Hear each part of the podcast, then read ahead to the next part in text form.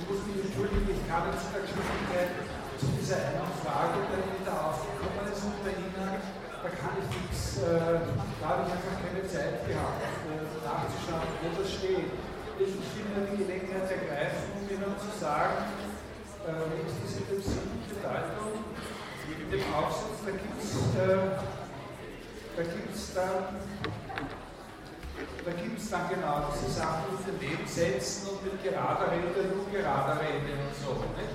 Äh, also das behandeln wir hier nicht und das ist auch nicht Gegenstand der Prüfung. Aber es ist natürlich sehr interessant und wenn ich dann gefunden habe, dann stelle ich diese Frage wieder aufgeworfen worden ist, wäre jetzt sehr viel zu tun, wo das genau steht, wo der Kontext ist, dann versuche ich äh, vielleicht fällt mir was ein. Äh, gibt natürlich hier eine Garantie dafür, dass es ein einfällt, aber äh, dann, äh, dann schreibe ich das. Äh, also, die, wiederholen, die wichtigsten Elemente dieser nahe Begründung äh, der Logik Freges äh, ergeht, wenn Sie sich erinnern an das, was wir bei Aristoteles besprochen haben, da hat es geheißen, der Syllogismus, ein Stück Sprache und so weiter und so weiter. Und, und äh, dann kommen immer genauere Bedingungen, wie diese Stück Sprache erfüllen muss. Sätze müssen von der Art etwas über etwas, das etwas über etwas von einer von diesen vier Arten sein. Und ähm, man könnte zu diesen vier Arten natürlich noch, noch zwei dazu nehmen Aristoteles, aber das spielt beim Syllogismus keine Rolle, nämlich eben für genau die Sätze, die, äh, die als Subjekt, dass etwas ausgesagt wird, ein Einzelglied eben haben, tatsächlich dann hätte man das so gemacht, dass man auch die Fälle der Rhetorik kommen ja zur Konklusion und kommen mit auf einzelne zudrängen und wieder über diesen angeklagt dann zu einer Schlussfolgerung kommt. Aber das ist wurscht, wir bleiben nicht hier. Und, äh, und jetzt und von dieser Skala von Einstellungen geht jetzt quasi den ganzen Weg zurück bis auf den Punkt, wo sagt, es handelt sich um Sprache bei dem, womit wir zu tun haben dann sagt er an dieser Stelle etwas, was Aristoteles nicht sagt, ähm, was aber bei Aristoteles in anderen Zusammenhängen schon immer wieder auch vorkommt, nämlich jeder vollständige sprachliche Ausdruck bezeichnet etwas. Das ist sehr wichtig. Nicht? Äh, und dann kommt das nächste. Äh, äh, nehmen wir so einen vollständigen sprachlichen Ausdruck, der etwas bezeichnet und der zusammengesetzt ist, dann kann man ihn oder dann wollen wir ihn eben auf diese spezifische Art äh, zerlegen. Dass wir diese zwei verschiedenartigen Teile bekommen, den einen, der äh, äh, tatsächlich wieder der Sorte ist, dass sie selbstständig bezeichnet, und der andere, der nur sozusagen eine, eine allgemeine Form ist und selbstständig nichts bezeichnet. Ist ein so und so, bezeichnet selbstständig nichts und wenn man ihn ergänzt durch einen von der Sorte wie selbstständig etwas bezeichnet, dann hält man wieder das Ganze oder ein alternatives Ganzes, das seinerseits selbstständig etwas bezeichnet. Ja, also das sollten Sie im Kopf haben. Äh, Achtung aber, die sprachlichen Ausdrücke, von denen wir hier sprechen, müssen beileibe nur Gesetze sein. Das können eben auch Ausdrücke von der Art der arithmetischen Formel mit 2 plus 2 sein oder solche Ausdrücke wie die Hauptstadt von Niederösterreich. Äh, das ist ja auch kein Satz, aber ein selbstständiger sprachlicher Ausdruck, der etwas ganz Bestimmtes, einer bestimmten Gegenstand bezeichnet, nämlich die Stadt St. Pölten. Und wo man eben schon sehen kann, nimmt man Niederösterreich raus, gibt ein anderes Land rein, dann kriegt man auch als Bezeichnung für das Ganze dann wieder eine andere Stadt. Ne? Und so. Also das sind einprägsame Dinge. Auf Sätze kommen das ist deswegen wichtig, dass Ihnen das klar ist, weil man da sehen kann, dass die Unterscheidung von Funktion und Argument, nämlich die Argumente sind diese selbstständigen Dinge und die Funktion ist das, was selbstständig nichts bezeichnet, aber mehreren Selbstständigen Ausdrücken gemeinsam sein kann. Nicht? Das ist die Hauptstadt von, ist das, was dem Satz die Hauptstadt von äh, Brasilien, die Hauptstadt von Niederösterreich und, und so weiter, was denen allen gemeinsam ist. Ja? Darin, das ist die Konstante, nicht? Und das andere, äh, das, das, Argument, das ist die Variable sozusagen. Ja? Ist, das, ist das klar? Und äh, Wie kommen wir auf Sätze? Darum ist das eine fundamentalere Unterscheidung als die Unterscheidung von Subjekt und Prädikat, weil es auch dort anwendbar ist, wo es gar kein Subjekt und Prädikat gibt, wo gar kein Satz noch ist. Ne? Auf Sätze kommen wir über die Gleichungen. Der Weg zu den Sätzen führt bei ihm über die Gleichungen. Und da ist eben die Frage gewesen, dann, das war schon im zweiten Teil oder gegen Ende der Vorlesung, was wird von dem sprachlichen Ausdruck 5 plus 2 ist gleich 8 jetzt dann eigentlich bezeichnet? Man kann genau, was wird von dem sprachlichen Ausdruck 5 plus 3 ist 8 bezeichnet? Was bezeichnet der? Ne? Da gibt es nicht einen Gegenstand, der sich sozusagen äh, äh, sofort von selber anbietet. Also die, Antwort zu Frege ist, wir führen zu allen Gegenständen, die es sowieso gibt, dann noch zwei bestimmte hinzu, die eben als Gegenstände, äh, genau diejenigen Gegenstände nehmen, die von solchen sprachlichen Ausdrücken bezeichnet werden. Der Gegenstand das Wahre und der Gegenstand das Falsche. Und, äh, dann, hat er noch ein, dann gibt es noch ein Wort, das die beiden zusammenfasst, sozusagen. Das sind die beiden Wahrheitswerte. Äh, und dann, nachdem wir das haben, also nachdem wir den Spiel mit den Gleichungen kennengelernt haben, denn in Wirklichkeit ist das ein bisschen ein Schmäh, und, äh, und dann die, äh, die Sachen mit den, mit den Wahrheitswerten, dann hat er alles zusammen, äh, um zu definieren, dass Begriffe jene Spezialfunktionen sind, die als Werte immer Wahrheitswerte haben. Äh, darüber, was Ihre Argumente sind, welche Argumente da in Frage kommen, ist damit noch nichts gesagt. Da gibt es signifikante Unterschiede. Nicht? Das sind entweder, das können, da kann man nehmen einfach alle Gegenstände überhaupt und so. Und äh, man kann dann drin in dieser Gruppe Unterscheidungen machen und sagen, ja, hier sind ja aber nur Zahlen in Betracht. Nicht? Und, und äh, oder dieser besondere Fall, wo, es, wo, eben die Wahrheitswerte nicht nur die Werte von Begriffen sind, sondern auch als die Argumente von Begriffen äh, äh, festgelegt werden. Nicht? Diese Funktionen sind natürlich auch Begriffe, weil, weil sie ja die Bedingung erfüllen, dass der Wert immer ein Wahrheitswert ist, aber äh, das ist etwas, was normalerweise nicht als, Begriff bezeichnen würde. Das sind eben die sogenannten Wahrheitsfunktionen. Die einfachste davon die Verneinung. Nicht? Das äh, äh, gegeben das Wahre, wenn man es verneint, hat man das Falsche und umgekehrt. Nicht? Äh, das äh, wäre einmal die eine Sache. Die andere Sache ist, äh, wenn wir so eine Funktion haben, äh, einen Begriff eben, äh, also ist ein so und so, und äh, wir ergänzen die Leerstelle durch ein Argument, dass wir dann für die Funktion einen Wert bekommen und dort, wo wir vorher keinen selbstständig bezeichneten sprachlichen Ausdruck haben, haben wir jetzt einen vollständigen, selbstständig bezeichneten sprachlichen Ausdruck. Und diese beiden und, und, und, um die Beziehung dieser beiden zugleich eintretenden Resultate sozusagen äh, zueinander äh,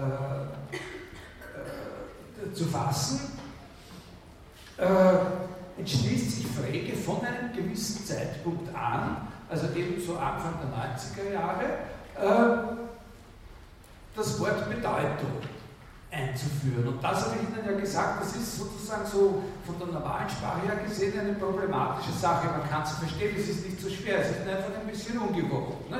Dort, wo er vorher gesagt hat, bezeichnet etwas, spricht er jetzt von der Bedeutung des sprachlichen Ausdrucks. Und tatsächlich ist das, was er hier unter Bedeutung versteht, nichts anderes als genau der Gegenstand selbst, äh, der von diesem sprachlichen Ausdruck bezeichnet wird.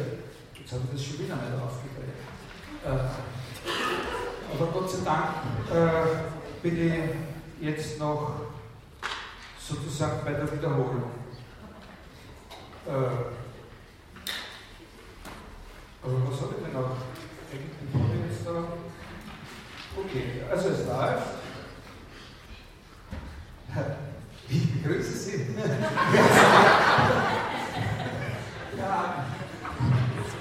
Wir haben die Wiederholung von der letzten Stunde jetzt mehr oder weniger hinter uns. Äh, ein kleines Stückchen äh, noch, wenn Sie äh, das äh, hören wollen, dann können Sie die Aufnahme in der Audiothek von den, äh, von den letzten Wahlen noch, äh, noch konsultieren. Äh, so, äh, die stehen also der Beziehung zueinander. Das eine, diese aus, und dann diesen Gegenstand als Bedeutung hat. Der Gegenstand selbst ist die Bedeutung. Die Bedeutung ist der von diesem sprachlichen Ausdruck bezeichnete Gegenstand.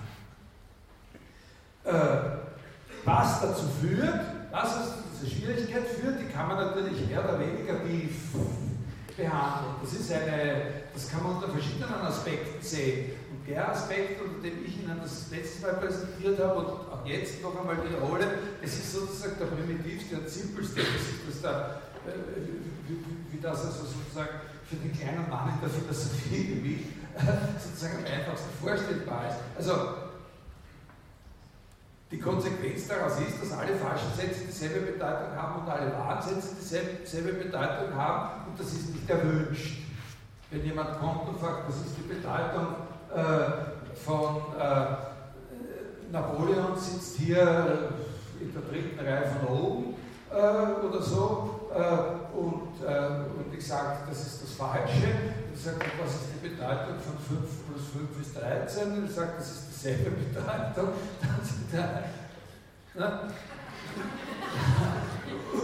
Oder wenn eine Freundin gesagt hat, was machst du mit dem Unterschied? Na? So, also mit dem Unterschied muss etwas gemacht werden. Das führt eben Frege dazu, dass er sagt, wir müssen, wir müssen äh, wenn wir von Bedeutung im umgangssprachlichen Sinn sprechen, nicht in dem Sinn, den er jetzt hier festgelegt hat, sondern in dem umgangssprachlichen Sinn, wo jemand sagt, der sagt was und der andere sagt, ich, ich habe die Bedeutung nicht verstanden, ich habe die schon akustisch, habe ich die schon verstanden, aber die Bedeutung von dem, was du sagst, nicht verstanden, erklär es mir. Nicht? Also wenn jemand sagt, äh, diesen Begriff der Bedeutung müssen wir, wenn wir dem Rechnung tragen wollen, zerlegen in, in, in, zwei Bedeutungsbegriffe, nämlich in einem, der genau das auffängt, was Frege will, nämlich wo die Bedeutung der davon bezeichnete Gegenstand ist. Und äh, einen anderen, der zunächst einmal, könnte man sagen, einfach alles andere integriert. Das stimmt nicht ganz. Das ist nicht das, was Frege äh, wirklich meint, aber für uns könnte es zunächst mal so ausschauen, eben das, was alles den Unterschied ausmacht zwischen der Anwesenheit von Napoleon zum jetzigen Zeitpunkt in diesem Hörsaal und, äh, und einer falschen Gleichung. Ja? Äh, wo eben alle diese Unterschiede aufgefangen werden und wo jedes von denen eine andere, äh, jeder von diesen Sätzen dann eine andere solche Bedeutung 2 hat. Und bei Sätzen, wenn man von Sätzen spricht, nennt Frege diese Bedeutung 2 den Gedanken. Er sagt also, alle falschen Sätze haben dieselbe Bedeutung, aber sofern sie überhaupt verschieden sind, drücken sie auch äh, drücken sie verschiedene Gedanken aus. Der Gedanke, dass Napoleon hier drinnen sitzt, ist ein anderer Gedanke als der Gedanke, dass 2 plus 2 5 ist und solche Sachen. Oder auch der Gedanke, dass Napoleon nicht hier ist, ist auch ein anderer als der, dass 2 plus 2 4 ist. Ja? Äh, ist. Und man kann ein Wort, das Frege verwendet und das ihm sehr eingängig ist, ist das Wort von der Gegebenheitsweise. Äh, alle, dieses, alle Wahnsätze haben dieselbe Bedeutung, nämlich das Wahre, aber in jedem von diesen Wahnsätzen ist das Wahre auf eine verschiedene Weise uns gegeben. Das Wahre ist uns einmal auf diese Weise gegeben und einmal auf jene Weise gegeben. Ja? So, also wenn einer sagt, ich will einfach nur was Wahres, alles andere ist mir egal, dann kann man ihm auch wirklich jeden von diesen Sätzen. Und solche Situationen gibt es ja tatsächlich in der Logik, nicht? In der Logik ist das manchmal, nehmen wir irgendeinen Satz, wenn es um die logischen Gesetze geht, dann ist es ja egal, was der Satz sonst alles sagt, dann ist nur interessant, dass er, dass er ist oder nicht ist, wenn man zeigen will, dass aus dem Falschen alles folgt. Zum Beispiel, nicht? nehmen wir irgendeinen falschen Satz, da genügt es mir, da muss ich über den nicht mehr wissen. Ja? Ist das verständlich? Also so kann man sich die, die, die Unterscheidung verständlich machen. Äh, die Gegebenheitsweise, das, was die verschiedenen falschen bzw. verschiedenen Ansätze unterscheidet, sind die verschiedenen Gedanken. Dafür gibt es dann bei Frege nochmal den Oberbegriff Sinn, aber auf das kommen wir noch. Und die Bedeutung ist aber immer die gleiche, ein und derselbe Gegenstand. Und jetzt ist es eben so, äh, äh, dass, dass dieser Gedanke, also Gedanke ich jetzt natürlich hauptsächlich vermeiden, weil das eben jetzt ein Terminus ist. Das ist jetzt ein Terminus technicus Gedanke. Das ist dieser allgemeine Bedeutungsbegriff, wo man sagt, erkläre die Bedeutung von dem, was du gemeint hast. Akustisch habe ich nicht verstanden. Der wird aufgespalten in zwei Begriffe. Der eine von den beiden Begriffen heißt Bedeutung und der andere heißt Gedanke. Ne? Und jetzt schauen wir, auf welche Weise sich diese, diese Unterscheidung äh, von Bedeutung und Gedanke, von dem Gegenstand der Bezeichnung und dem anderen, was da noch als Bedeutung äh, herumliegt, quasi, wie die verallgemeinert werden kann. Dazu kann uns folgende Überlegung dienen. Kann uns folgende Überlegung dienen. Wovon hängt denn die Bedeutung eines Satzes bei einer gegebenen Funktion ab? Sie hängt nur von der Bedeutung des Namens ab, den man dort einsetzt. Also wenn wir eine gegebene Funktion haben, zum Beispiel äh, raucht, leere Klammer, Punkte, Punkte, raucht, äh, dann hängt die Bedeutung des, äh, des Satzes, den wir daraus durch Einfügung eines Namens bilden, nur davon ab, was die Bedeutung dieses Namens ist. Also, äh, Altbundeskanzler Helmut Schmidt raucht, ja, dann hängt das nur davon, also dann ist, weil der Ausdruck Altbundeskanzler Helmut Schmidt eben tatsächlich den Altbundeskanzler Helmut Schmidt bezeichnet, die Bedeutung des Satzes wahr. Ja? Und wenn Sie einfügen, Richard Heinrich Rauch, dann nur deswegen, weil die Bedeutung des Ausdrucks Richard was ist die Bedeutung des Ausdrucks Richard Heinrich? Ja gut, das ist die beste Antwort, hinzeigen, genau. Also ich will die Bedeutung des Ausdrucks Richard Heinrich, rauche nicht, ne?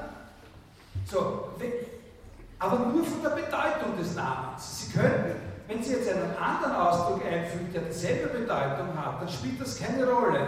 Also wenn Sie statt Richard Heinrich jetzt sagen, der, der jetzt gerade mit einem Mikro um den Kopf und einem immer nicht aufgetreten äh, Dingsbums da vorhin um die, äh, die Vorlesung geht, dann spielt das keine Rolle, weil dieser Ausdruck die gleiche Bedeutung hat wie der Name Richard Heinrich. Ist das, ist das klar? Ja? Ist verständlich. Also, der Herr, ob Sie jetzt, also wenn Sie sagen, springt aus dem Flugzeug, ne? Punkte, Punkte, Punkte, springt aus dem Flugzeug. Wenn Sie sagen, der Herr Bundespräsident springt gerade aus dem Flugzeug, äh, dann ist es wahr, ne, in Bezug auf diese Sache, wo in allen Zeitungen das Bild war, wo er da mit dem Fallschirm, ne, können Sie sich erinnern, vor zwei Wochen ist er oder, Sie, oder wenn Sie sagen, der Herr Dr. Heinz Fischer springt aus dem Flugzeug, weil das denselben Gegenstand bezeichnet, beides, äh, liefert es auch denselben. Ja? Also die Bedeutung des Satzes hängt von der Bedeutung des äh, Namens oder des Argumentzeichens ab. Ja? Bei gegebener Funktion hängt die Bedeutung des Satzes, der resultiert, einfach nur von der Bedeutung des Argument zeigen es ab. Das kann man nennen das Kompositionalitätsprinzip. Die Bedeutung des Ganzen hängt von der Bedeutung dieses einen Teiles ab. Ja? Ist das äh, verstanden? Äh,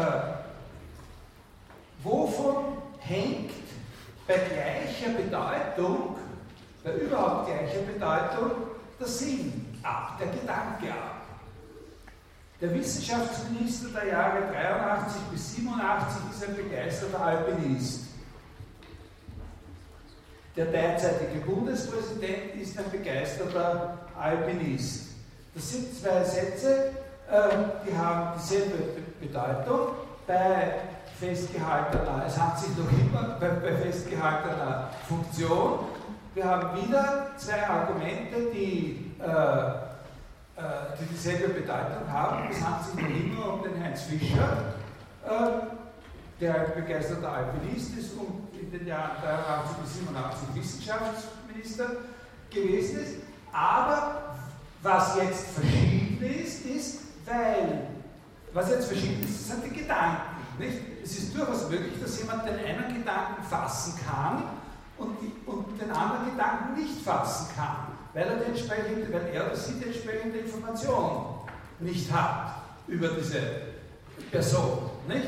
Äh, was ist verschieden? Jetzt kann man sagen, wir können den Rückschluss machen jetzt, weil der Sinn dieser Gedanken verschieden ist, muss der Grund der Verschiedenheit in einer Verschiedenheit der sozusagen Sinne, die mit dem, oder Gedanken, die mit dem Argumentsausdruck verbunden sind, liegen. Verstehen Sie das?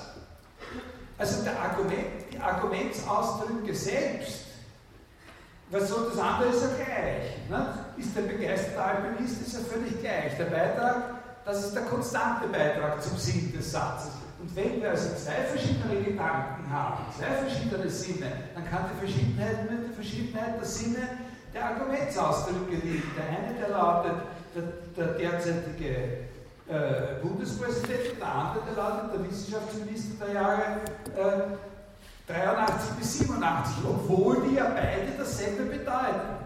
Jetzt haben wir den Schritt vollzogen. So ist der Schritt vollzogen, dass wir auch bei den Argumentsausdrücken unterscheiden müssen zwischen einer, einer, einer äh, Be Bedeutung, die nämlich der davon bezeichnete Gegenstand ist, und, ein, und sowas wie dem Gedanken. Na?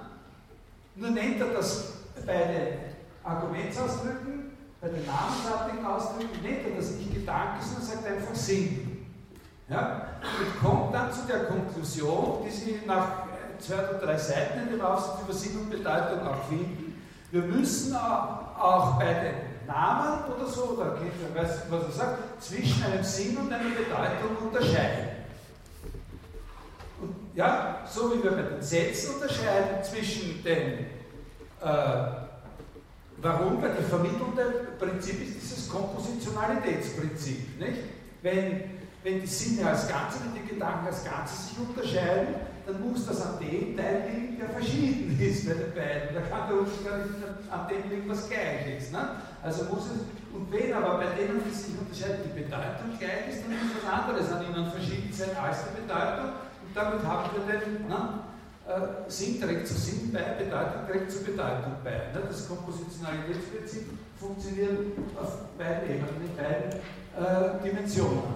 Äh, Jetzt haben wir sozusagen auch für die, für die Namen oder für diese Identifizierung Ausdrücke die Unterscheidung zwischen der Bedeutung, dem Gegenstand der Bezeichnung und dem, und dem äh, was er eben Sinn nennt. Also terminologisch macht er das eben so, dass er, dass er äh, der allgemeine Begriff mit jedem sprachlichen Ausdruck außer seiner Bedeutung noch einen Sinn, das Sinn sozusagen der Oberbegriff ist und dass man sagen kann, per Sätzen äh, ist der Sinn der Gedanke, nennt er den Sinn Gedanke und bei Namen, da gibt es nichts Eigenes. Da, da, wird ihm einfach nur vom Sinn äh, gesprochen. Ja? Ist das äh, verständlich? Ne?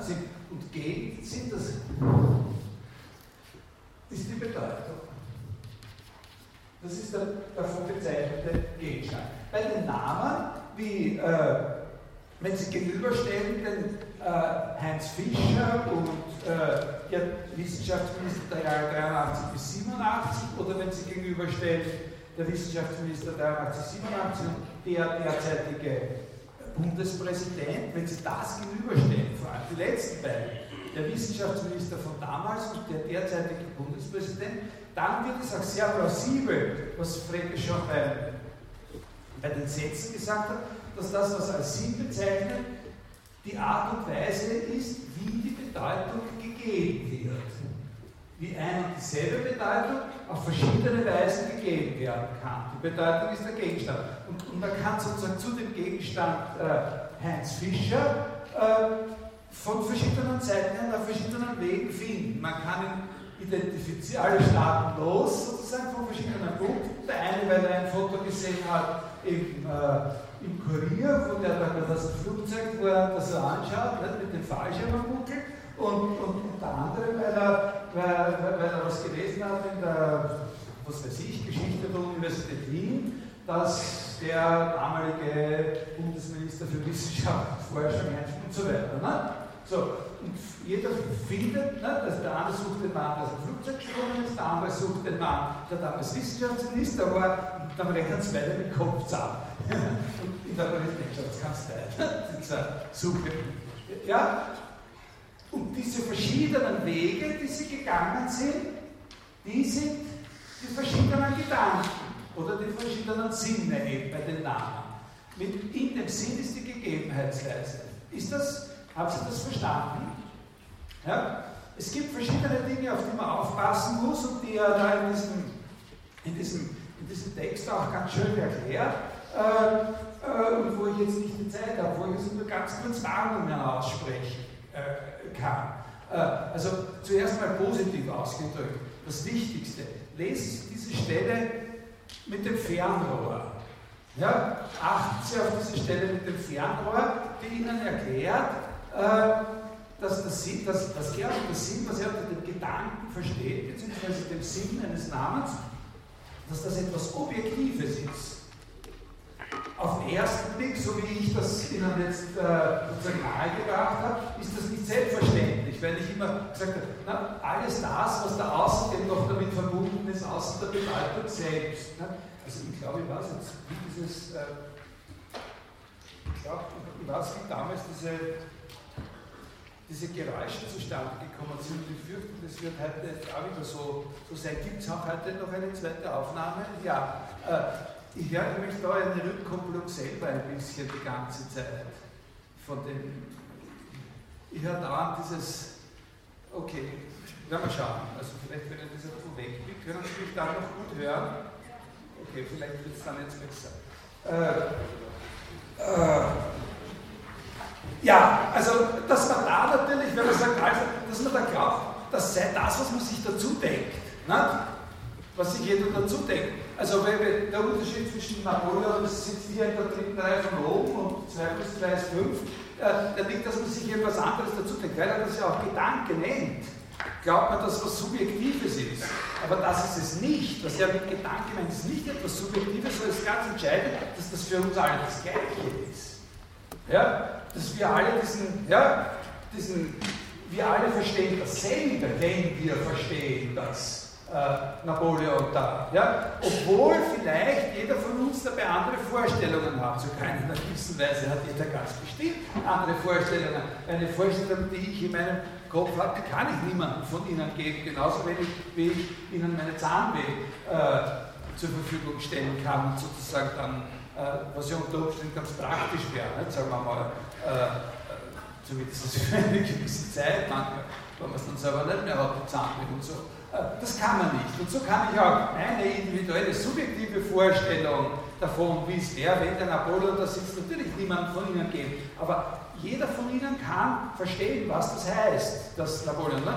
Und ist, verstehen Sie, was ich meine? Also da, äh, das Fernrohrbeispiel, schauen Sie sich das an, da, da, erklärt er das sehr gut mit dem Unterschied zwischen dem Gegenstand, der ist die Bedeutung, dem Bild, das im Fernrohr selber entsteht, das ist der Sinn, ja, das auf der Linse entsteht. Und das ist für jeden gleich, da sieht ja noch immer jeder das Gleiche.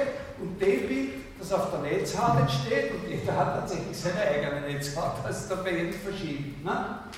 So, da, also das ist das eine, dass der Sinn etwas Objektives ist und nicht verwechselt werden darf mit der Vorstellung. Äh, man kann sich mit dem zufrieden geben und wir wollen uns auch hier mit dem zufrieden geben, wie ich es Ihnen erklärt habe, dass der Sinn die Gegebenheitsweise ist, beziehungsweise die Art und Weise, wie man zu der Sache hinkommt. Und die kann verschieden sein.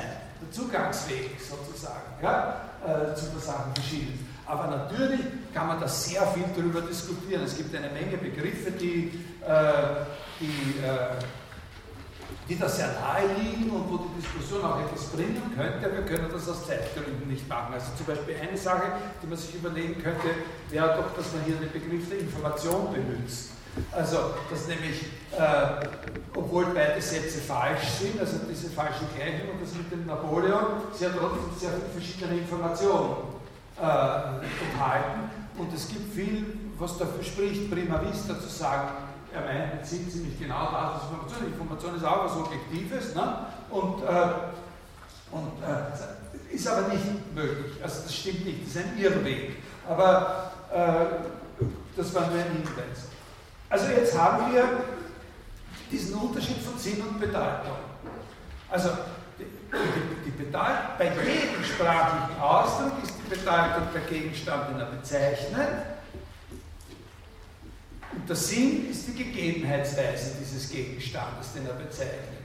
Wenn die sprachlichen Ausdrücke Sätze sind, dann ist der Gegenstand, der von ihnen bezeichnet wird, einer der beiden Wahrheitswerte und die Gegebenheitsweise dieses Gegenstandes den Sinn, den freien Gedanke. Wenn äh, es sich um einen namensartigen Ausdruck handelt bei dem sprachlichen Ausdruck, dann ist eben der, äh, die Bedeutung der jeweilige davon bezeichnete Gegenstand, was immer das sein mag. Und, äh, und für den Sinn gibt es sozusagen keinen eigenen Terminus, das ist eben die Gegebenheitsweise dieses, äh, dieses Gegenstandes.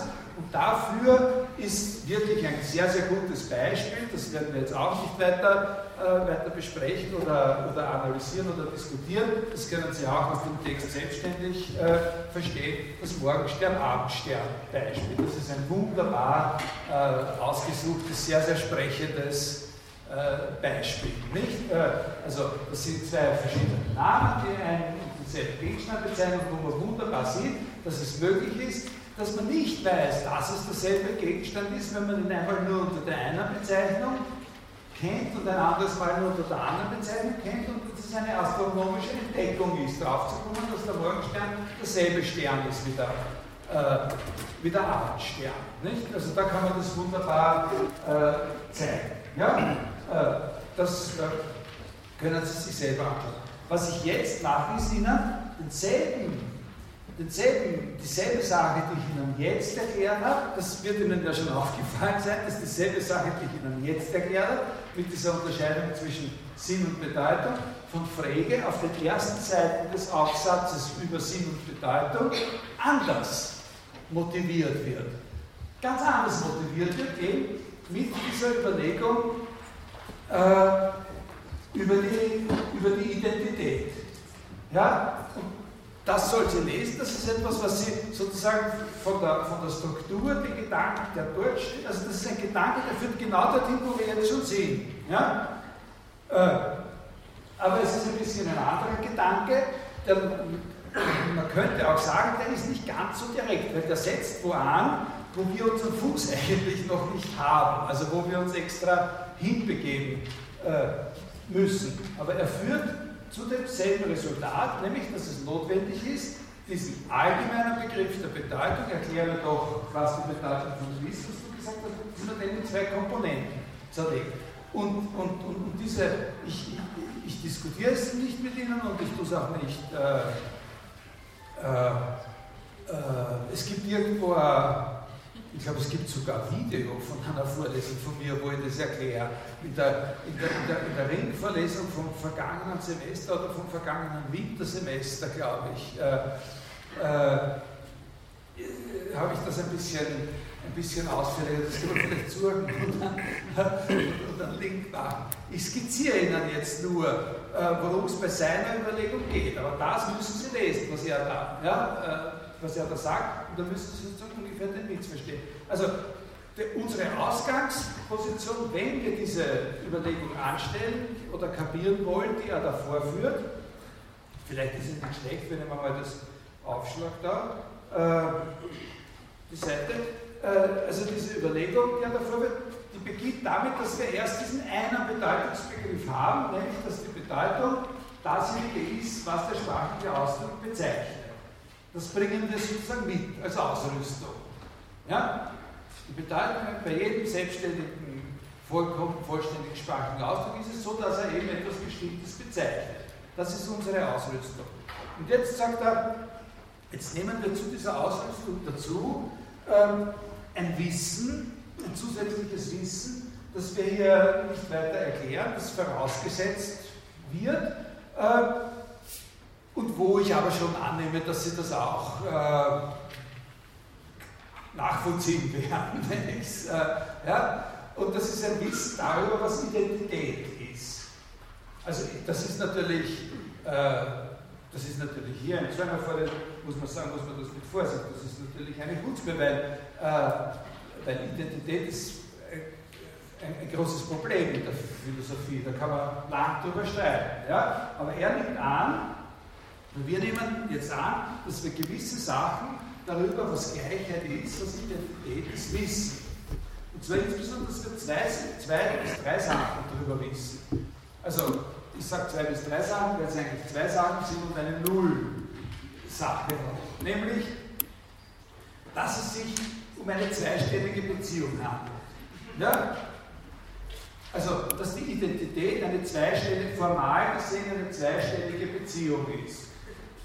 Von der Art x ist gleich y.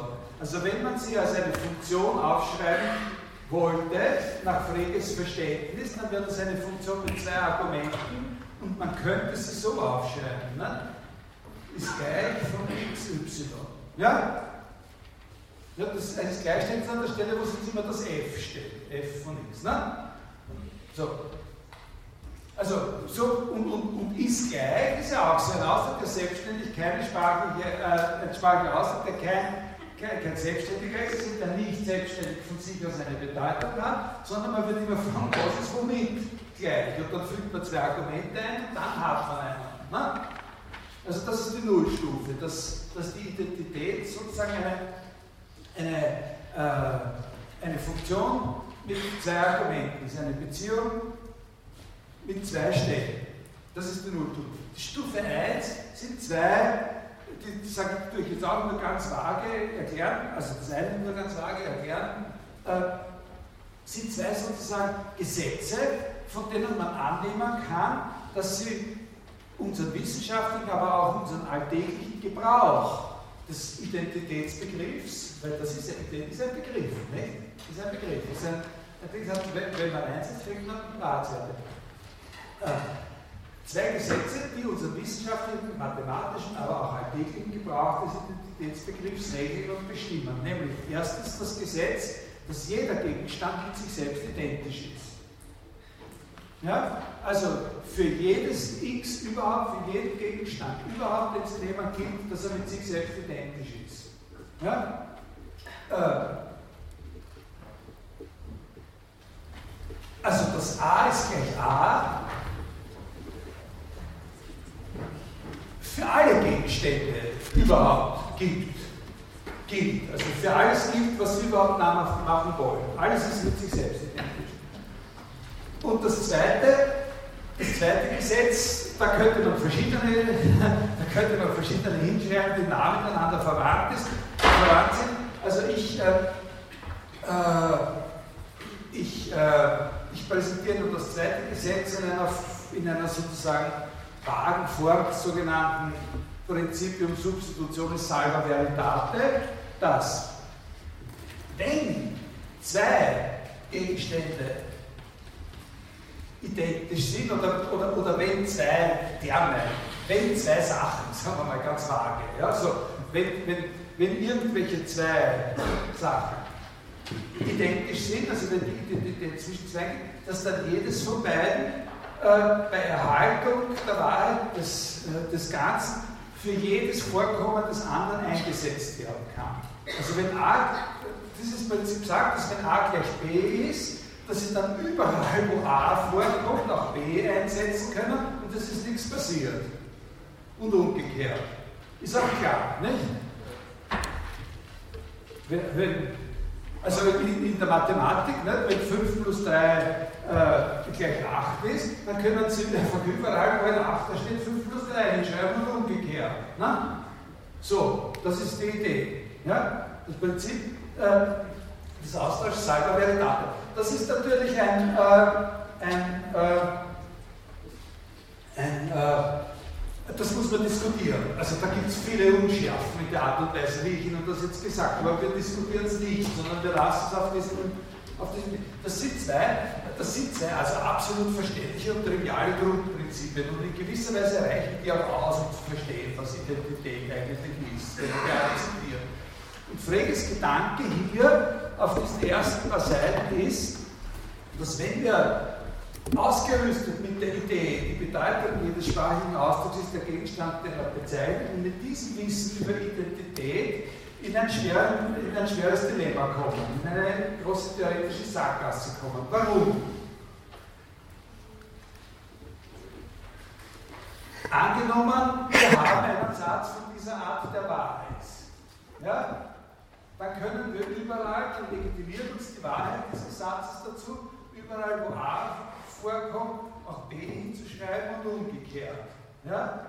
Da können wir also aus der Wahrheit von A ist B übergehen, dann sind wir legitimiert aus der Wahrheit von A ist B, überall, wo dieser Satz A ist B vorkommt, überzugehen zu dem Satz A ist gleich A. Ja?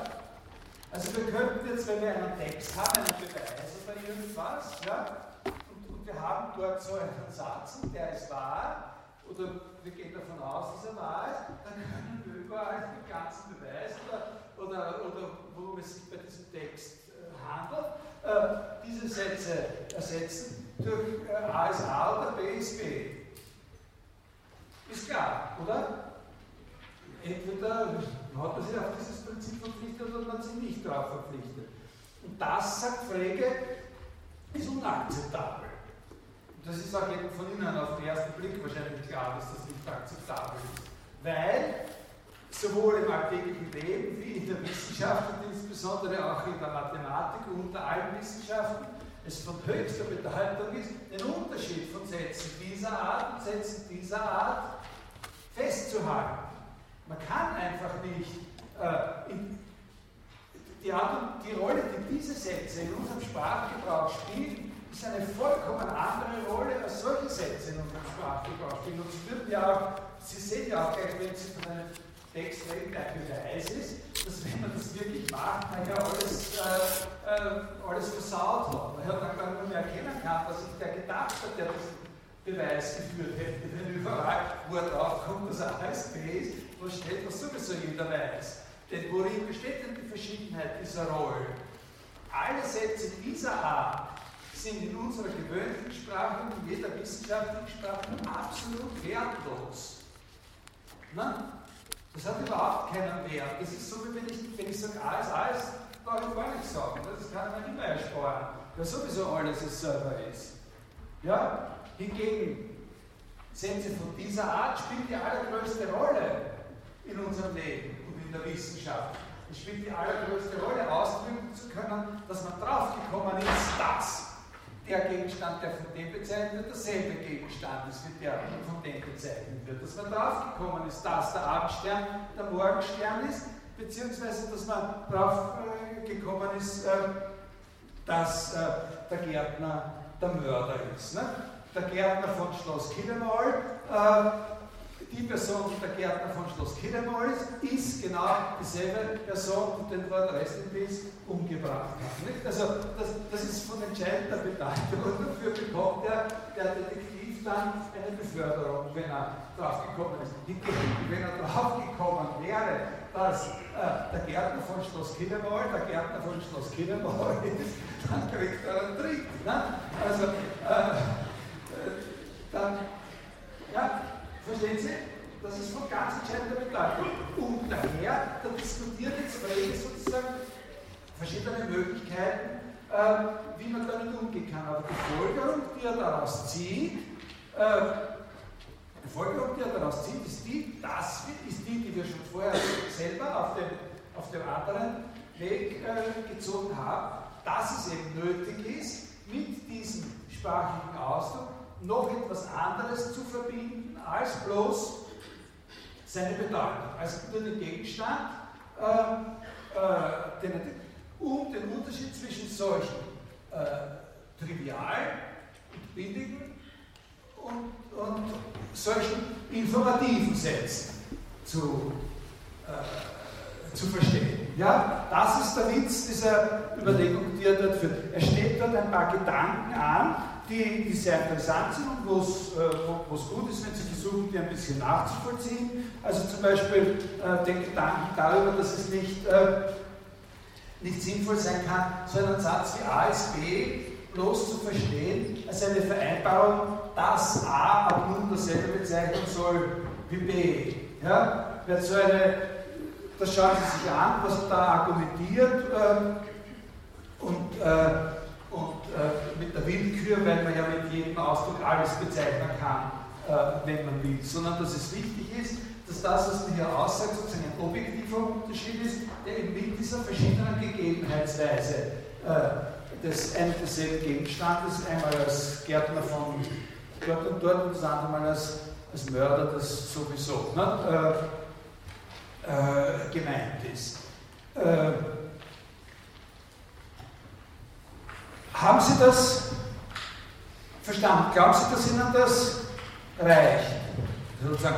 Also das sind nicht genau, ich, ich habe es auch ein bisschen was sollen Sie schon im Lesen sicher arbeiten. Ich habe Ihnen jetzt für diese ersten paar Seiten von Sinn und Bedeutung äh, habe ich dann sozusagen zwei oder drei verschiedene, äh, ich habe Ihnen eine eigene Motivation, warum der Unterschied von Sinn und Bedeutung wichtig ist, gezeigt. Die geht aus von dieser, äh, die geht aus von dieser äh,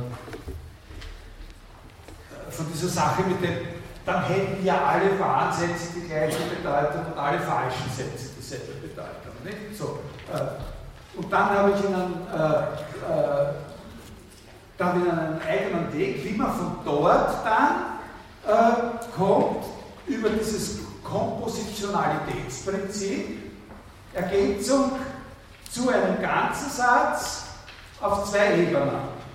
Die Bedeutung des ganzen Satzes wird abhängen von der Bedeutung des eingefügten Argumentsausdrucks und der Sinn des ganzen Satzes wird abhängen von dem Sinn des. Ja? Darum sieht man auch, dass äh, trotz gleicher Bedeutung, äh, wenn wir diese beiden Sätze vergleichen, der der gegenwärtige Bundespräsident ist ein begeisterter Alpinist und den Satz, der Wissenschaftsminister von 83 bis 87 ist ein begeisterter Alpinist, äh, trotz gleicher Bedeutung, des ganzen gleicher Bedeutung des, des Argumentsausdrucks, sozusagen der Gedanke ein, ein verschiedener ist. Und das muss an der Verschiedenheit sozusagen des mit dem Argumentsausdruck verbundenen Sinn liegen. Ne? Ist Verstehen, ja? Also Kompositionalitätsprinzip arbeitet auf beiden Ebenen.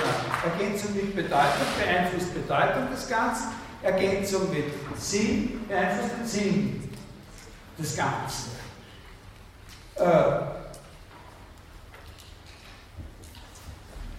und habe dann, dann aber außerdem noch sozusagen den Hintergrund, ein bisschen den Hintergrund für die Überlegungen geliefert, wie er das selber hinkommt, mit diesem mit diesen Gedanken über die Identität. Und, und, das, und das gipfelt dann eben in diesem, äh, in diesem, äh, in diesem Satz von ihm, den er am Ende, die Originalseite seiner Originalkommunikation, die Seite, am Ende der Seite 26, es liegt nun nahe, mit einem Zeichen außer dem Bezeichneten, was die Bedeutung des Zeichens heißen möge, noch das verbunden zu denken, was ich den Sinn des Zeichens nennen möchte worin die Art des Gegebenseins enthalten ist. Das ist der, der, der, der Schlüsselsatz, in dem äh, steht das sozusagen seine, seine These fest. Und dann kommt er relativ bald auf diese Sachen, wo, glaube ich, dann eben auch dieser Satz reingehört mit dem Schwimmen auf dem Wasser, den Sie da, äh, den da manche von Ihnen zu diskutieren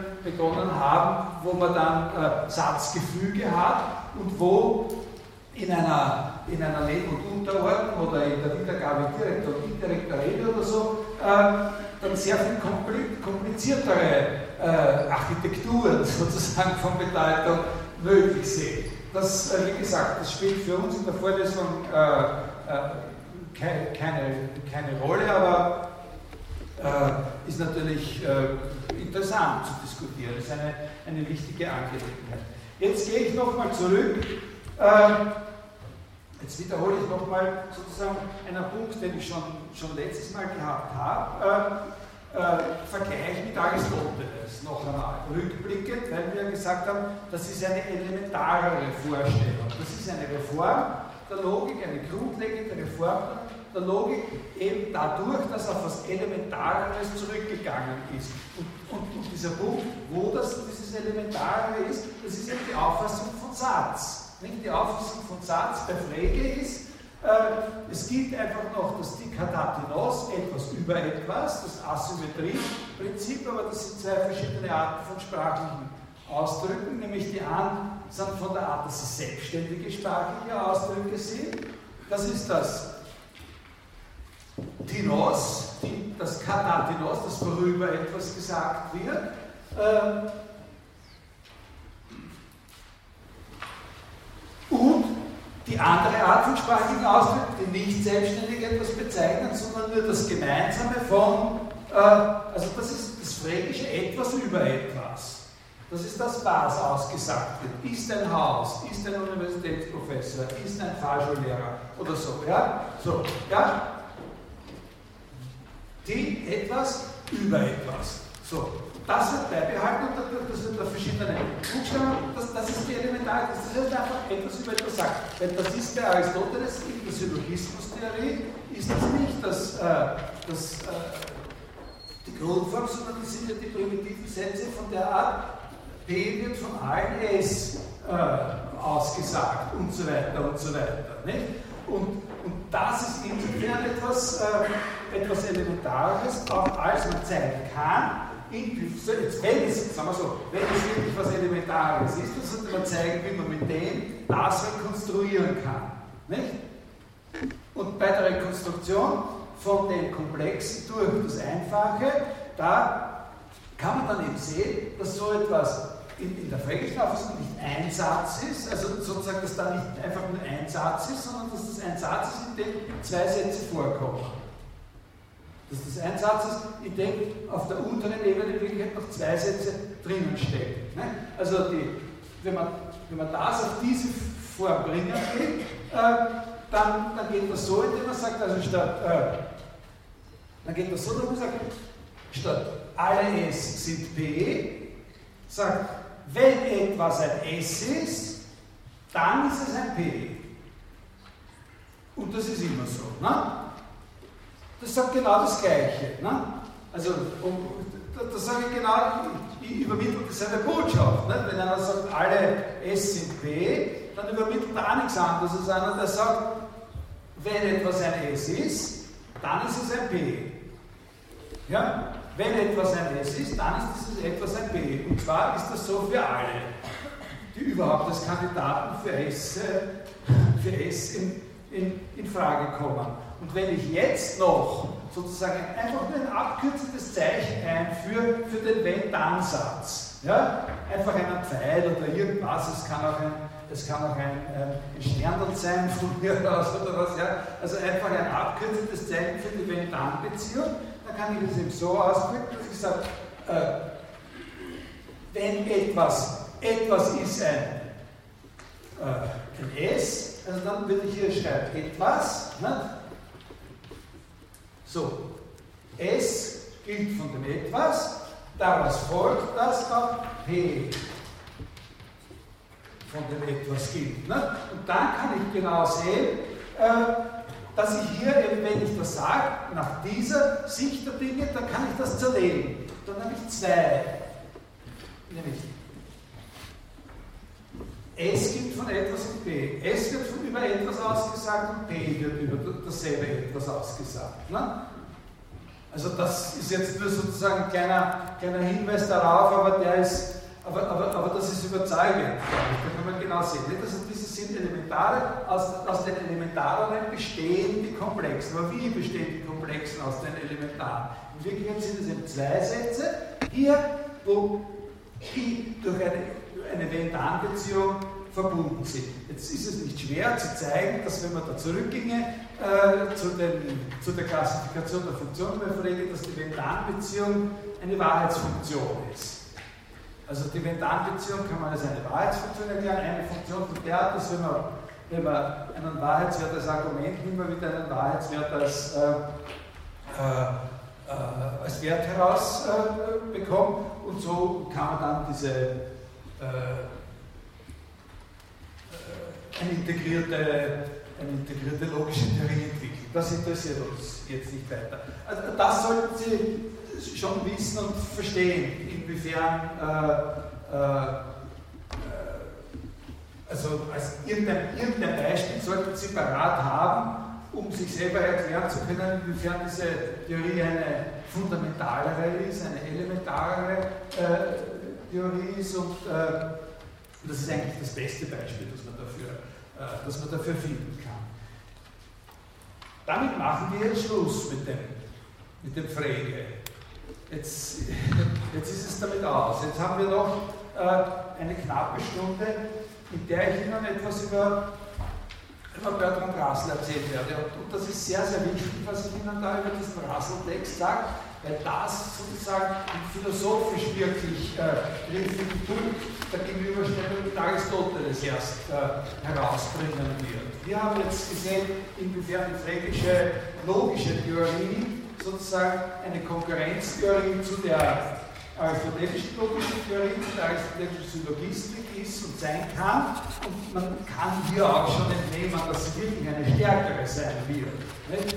Man kann das schon sehen, an, an, diesem Beispiel kann man schon ungefähr absehen, dass, äh, dass sich alles, was in der aristotelischen Syllogistik als Schluss, als Syllogismus ableitbar ist, auch hier ableitbar sein wird. Äh, man sieht, dass es nicht schwer ist, die anderen äh, Formen darauf zu rekonstruieren und dann kann man eben ganze Syllogismen rekonstruieren gleich äh, und das wahrscheinlich auch noch mehr möglich ist. Da haben wir zum Beispiel dieses eine Indiz gehabt, dass wir da hier gesehen haben, dass man auch zweistellige, äh, zweistellige Relationen, also wo etwas über mehreres ausgesagt wird. Also bei Aristoteles sagt, wird etwas über etwas gesagt und dort kann man eben etwas über mehrere sagen, eben über mehrere Sachen, dass sie identisch sind oder über mehrere Menschen, dass sie sich gegenseitig verprügelt haben oder solche, äh, solche Dinge. Ne? Ja?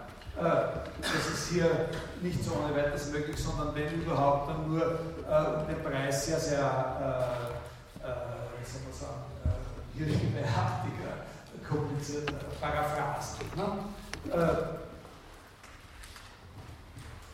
mit dem Text von Russell fangen wir uns an zu beschäftigen, hier in, in, in der Darstellung von dem Gedanken her, sozusagen des, äh, wie man sagt, äh, Truth Value Gaps, des, äh, sozusagen des fehlenden Wahrheitswertes. Äh,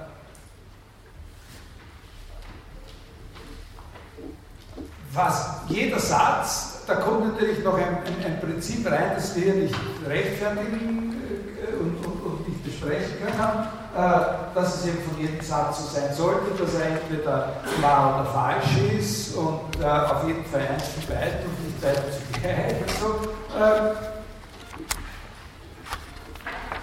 Und wenn man dieses Prinzip äh, hat, wenn man dieses Prinzip unterschrieben hat, dann kann dieses frägische Kompositionalitäts, dieser frägische Kompositionalitätsgedanke eben zu einem, äh, zu einem Problem äh, werden, wenn wir einen Ausdruck an der Argumentstelle haben, zu dem es gar keinen entsprechenden Gegenstand, dem es den entsprechenden Gegenstand nicht gibt. Äh, denn dann haben wir die Funktion, also in seinem Beispiel haben wir die, sein Beispiel rückübersetzt in Pfleges Sprache, wir hätten die Funktion ist kahlköpfig.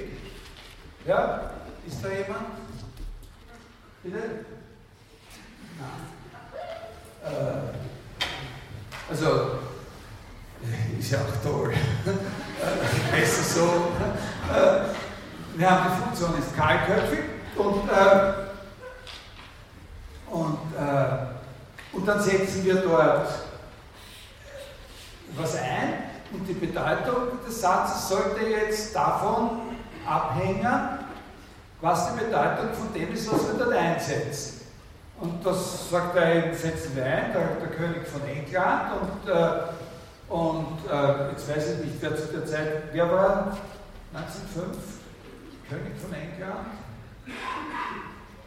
Also ist ja wurscht, seine Wissenslücke. Auf jeden Fall glaube ich, war der nicht. Bitte? 1905 glaube ich. Bitte? Also egal. Es hat einen gegeben und der hat keine Kratzer gehabt und dann ist das eben ein falscher Satz. Ne? Aber was machen wir, wenn wir dort einen von der Sprache her wohlgebildeten Ausdruck einsetzen, wie der gegenwärtige König von Frankreich sagt er? Äh, weil den gibt es nicht. Es, gibt, es hat zu der Zeit keinen König von Frankreich gegeben. Und obwohl manche Leute so tun, das wären sie, es gibt auch jetzt keinen. Ne? Äh, äh,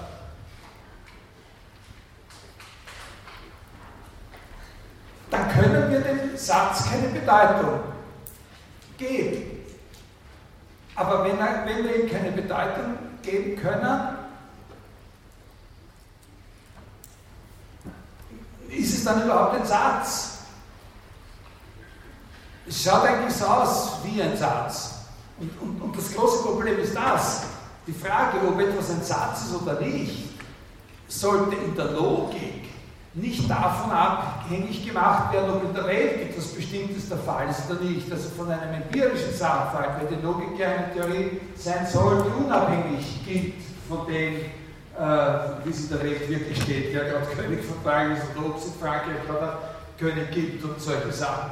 Das ist eine höchst unerwünschte und schwierige Angelegenheit. Die Argumente, äh, die man in diesem Zusammenhang zu sind auch kompliziert und äh, teilweise kompliziert und nicht immer einfach. Aber im Grund ist das, äh, im, im Grund ist das richtig von ihm diagnostiziert, dass das ein schwerer Fehler ist, dass es ein großer Mangel ist. Ja? Das ist ein Mangel der fränkischen Theorie, und zwar ist es insbesondere ein Mangel, der durch dieses Kompositionalitätsprinzip hervorgerufen wird, dass wir dann etwas haben, was eigentlich nach allen unseren Kriterien ein Satz sein müsste, aber es hat keinen Wahrheitswert und kann daher kein Satz kann daher eigentlich kein Satz sein. Ja? Wollen wir es dabei belassen? Ich muss mich, das sollte man schon, das ist schon etwas, wo man, wo man ein bisschen in den Hintergrund gehen sollte, wo es auszahlt, ein bisschen in den Hintergrund dieser Überlegungen zu gehen. Das ist etwas, das repariert werden muss. Ja? Damit muss man, da muss, damit kann man es nicht belassen. Ist okay, verstehen Sie, ja, die Motivation. Das kann man auf verschiedene Arten und Weisen reparieren da gibt es viele verschiedene Möglichkeiten, wie man damit zurechtkommen kann. Eine Möglichkeit ist zum Beispiel, dass man, dass man wirklich sagt, das ist kein Satz. Schaut aus, es gibt Sachen, die schauen aus wie Sätze und sind zustande gekommen wie Sätze, sind aber keine Sätze. Das ist eine sehr unattraktive äh, Angelegenheit. Eine andere Variante ist, dass man sagt, wenn wir solche Sätze äußern, dann haben wir eigentlich eine Art von Verpflichtung eingegangen, sind wir eigentlich eine Art von Verpflichtung eingegangen, sozusagen haben wir einen stillschweigenden Kontrakt, dass angenommen wird, dass die Gegenstände existieren und deswegen ist das eine Verletzung sozusagen eines. Also das ist so etwas ähnliches, wie wir bei Aristoteles festgestellt haben, dass im Syllogismus immer angenommen wird, dass wenn man sagt alle, dass dann auch wirklich welche gibt, wenn Sie sich erinnern dass wir seine Voraussetzung außerhalb schon gemacht haben, äh, seine Existenzvoraussetzung. Das ist auch nicht besonders attraktiv. Eine dritte Variante, wie man damit umgehen kann, wäre zum Beispiel, dass man extra für diesen Fall eine Bedeutung einführt. Wir haben schon, wie wir von der, überhaupt über die Bedeutung von Sätzen gesprochen haben, bei Frege gesehen, dass er da diese zwei zu allen anderen Gegenständen, diese zwei zusätzlichen Gegenstände, das das Falsche einführt.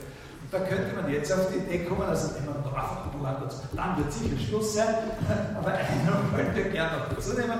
Nehmen wir einen Gegenstand dazu und sagen wir, das ist die Bedeutung aller der Sätze, wo der identifizierte Gegenstand einfach nicht existiert.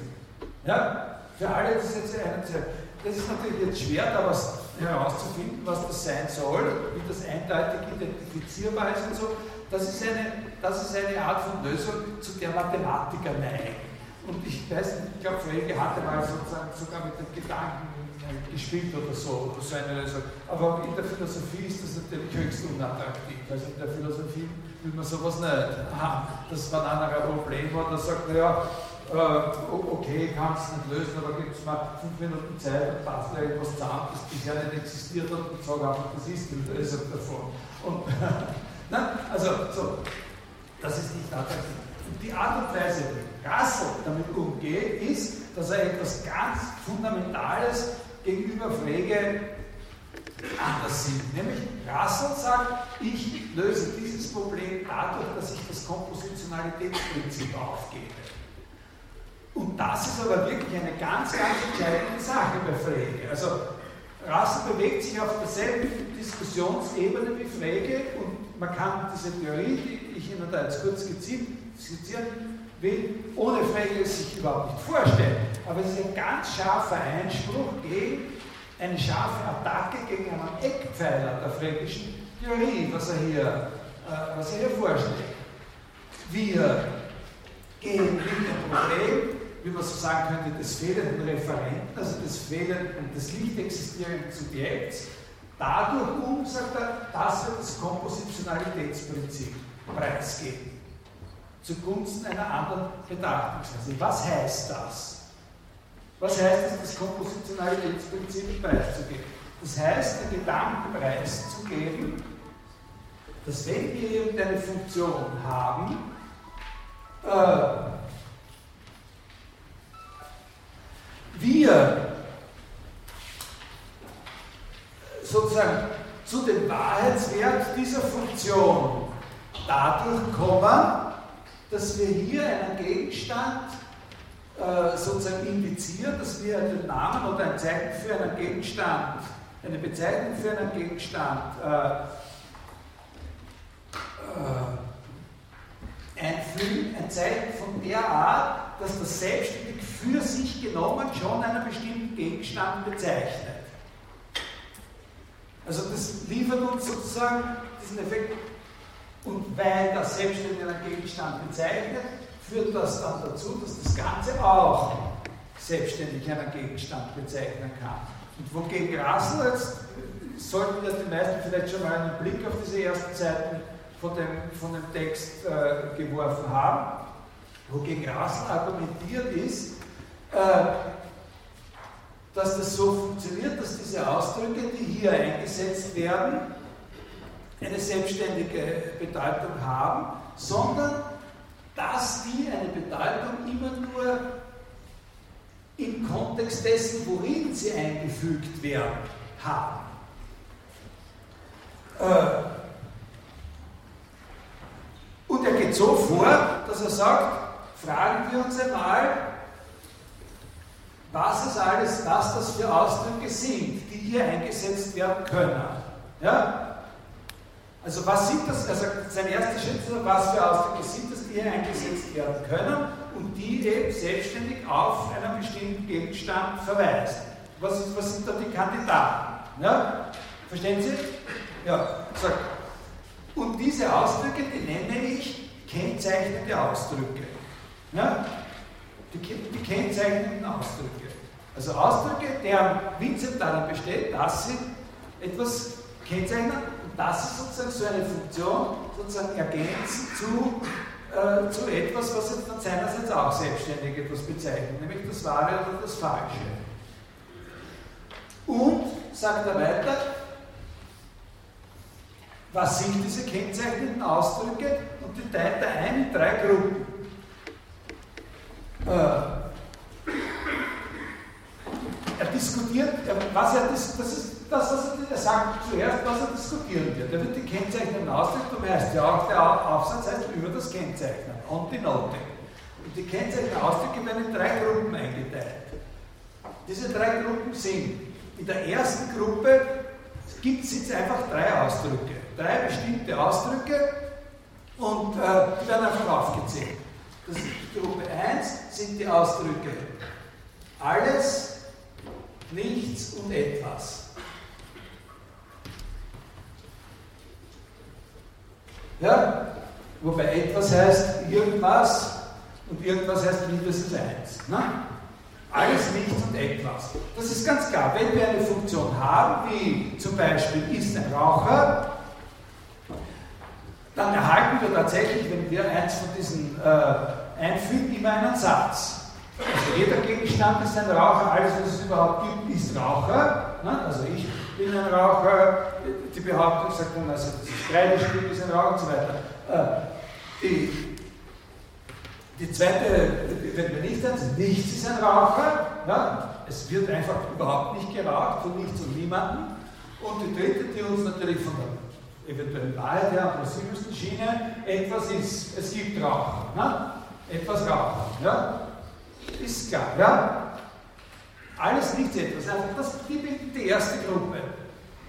Und, und man kann bei dieser ersten Gruppe sagen, was das ist, worauf wir hinaus will. Man kann das schon zeigen. Wir haben da dieses Etwas gehabt bei Frege. Ne? Es von etwas, wenn, wenn S von etwas gilt, dann gilt auch B von etwas. Was er zeigen wird, ist, dass eben dieses Etwas nicht selbstständig, der Ausdruck etwas nicht selbstständig eine Bedeutung hat, die hier äh, importiert würde und dann dazu führt, dass der ganze Satz eine Bedeutung hat. Der ganze Satz hat schon eine Bedeutung. Ja? Also dieser Satz, etwas raucht, von dem würden wir mal sagen, der ist, äh, der ist, äh, der ist wahr. Ne? Äh, es, gibt Raucher. Ne? während diese beiden würden wir sagen, sind falsch. Aber was Rass sagt, ich möchte zeigen, dass das nicht deswegen funktioniert, weil jetzt der Ausdruck etwas, etwas Bestimmtes bedeutet und in Ergänzung damit dann dazu führt, dass der ganze Satz was bedeutet, sondern das funktioniert anders. Das muss man anders rekonstruieren. Die zweite Gruppe ist eine sehr viel größere Gruppe und zwar, also das sind sehr viel mehr als drei, nämlich das sind auf jeden Fall schon mal unendlich viele äh, Ausdrücke drinnen. Das sind alle Ausdrücke von der Form ein so und so.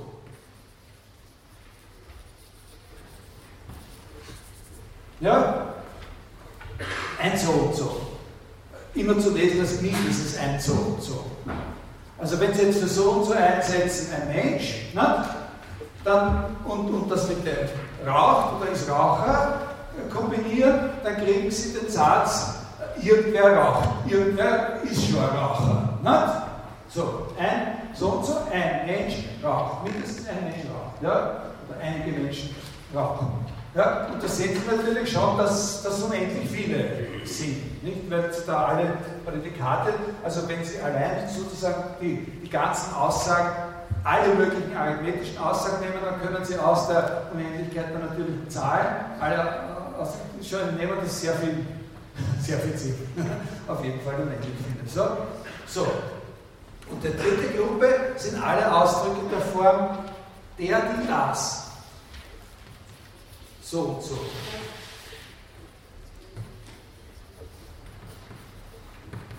Der, die oder das, so und so. Das sind natürlich auch noch einmal mindestens genauso viele dazu. Ne? Ja, äh, äh, verstanden, das ist es dann auch schon. Ich sage gleich zu Anfang etwas, das lassen wir jetzt dann beiseite wieder und kommen wir jetzt später wieder darauf zurück. Da fehlt natürlich was Wichtiges. Was hier fehlt, was fehlt hier in dieser Aufzeichnung? Das lasst ihr weg, das diskutiert er nicht. Wenn das alle kennzeichnenden Ausdrücke sind, dann fehlt was ganz was Wichtiges, was wir die ganze Zeit immer dabei gehabt haben. Die Namen fehlen, genau, ganz richtig. Die diskutiert er nicht. Also mit diesem Problem mit den Namen werden wir uns nachher extra äh, beschäftigen müssen. Also, das ist es. Und was wieder zeigen, Darüber will er etwas sagen. Und was will er darüber sagen? Er will sagen, dass bei allen diesen Ausdrücken, allen diesen drei, allen in dieser Klasse, allen in dieser Klasse, es zwar stimmt, dass wenn man sie hier einfügt, man dann dort, wo kein Bezeichnen, es war jetzt ein Bezeichnis hat, aber dass es nicht deswegen funktioniert, weil jeder dieser Ausdrücke seinerseits etwas Bestimmtes bezeichnen würde, sondern dass das anders geht. Also was er will, ist den Schein aufzulösen, den Anschein auflösen, dass diese Ausdrücke sozusagen da diese Bestimmtheit hineinbringen. Und wie wird er das machen? Wie macht er das? Äh, hier, wir machen auch wieder didaktisch einen kleinen Unterschied zwischen der Erklärung der Schritte, in denen er das tut, und sozusagen des Werkzeugs, mit dem er es macht. Ja? Wir erklären zuerst das Werkzeug. Mitthema es macht. Er erklärt sozusagen am Anfang seines Aufsatzes zwei oder drei, es gibt zwei oder drei Sachen, die muss man mitbringen. So wie wir vorher gesagt haben, bei der Identität müssen wir dies und das mitbringen an, an, an, an Vorverständnis. Wir müssen etwas, äh, wir müssen etwas mitbringen. Wir müssen seiner Ansicht nach mitbringen ein Verständnis von dem, was eine Variable ist. Ja, äh, das ist aber leicht erklärt, das ist, das ist das, was wir die ganze Zeit äh, hier bei Frege als das Argument besprochen haben im Großen und Ganzen. Wir nehmen, wir nehmen irgendeinen einen sprachlichen Ausdruck, also um, um, um der Einfachheit und der Kürze willen legen wir von vornherein fest, äh, dass es sich um Behauptungssätze handelt, ja? aber die können beliebig komplex sein und bezeichnen, sie durch, und bezeichnen so einen Satz durch einen großen Buchstaben, sagt er. Ja? Das ist ein Satz, der kann sehr lang sein. Ich verweise immer wieder in diesem Zusammenhang auf das in den 60er Jahren erschienene Buch Tanzstunde für Erwachsene des, tschechischen, des großartigen tschechischen Prosautors und Romanciers Bohumil Hrabal. Tanzstunde für Erwachsene, ich glaube 70 bis 80 Seiten lang und ist ein einziger Satz. Äh, äh, ja, also ein Satz kann beliebig äh, von an und hinten auf der letzten Seite ist der Punkt. Äh, äh, und jetzt tun wir irgendeiner an irgendeiner Stelle äh, die, irgendeinen irgendeinen Ausdruck rausnehmen aus dem Satz, also ein, ein Argument, Ausdruck, irgendeinen Ausdruck, der was Bestimmtes bezeichnet oder sowas rausnehmen und dann haben wir dort eben eine solche Leerstelle. Dann ist der Satz auf einmal kein Satz mehr, weil dann fällt irgendwas Bestimmtes nicht. Also wenn man zum Beispiel so einen Satz hat wie, wie Paul äh, äh, liebt äh, Alexandra, äh, dann äh, da brauchen Sie nur die Alexandra rausnehmen ne? und haben Paul liebt, dann haben Sie zwar noch einen äh, Ausdruck, der auf was verweist, das Ganze das nicht mehr, weil Ihnen was fehlt. Ne? Und, und, so stellen wir uns das vor, bei beliebiger Komplexität. Und dieses, diese, das Zeichen, das diese Stelle markiert, diese Leere, das, das zeigt, dass dort so eine leere Stelle ist, das ist die Variable. Ne?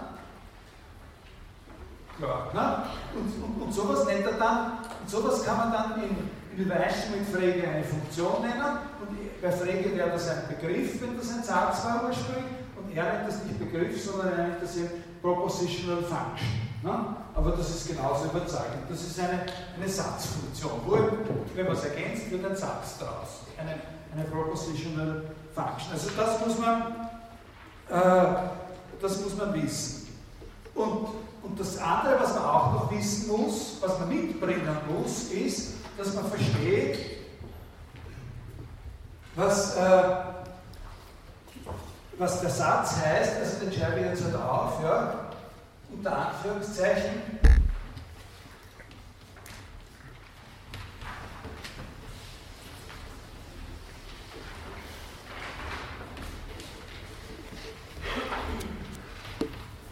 was das bedeutet. Äh, c von x is always true.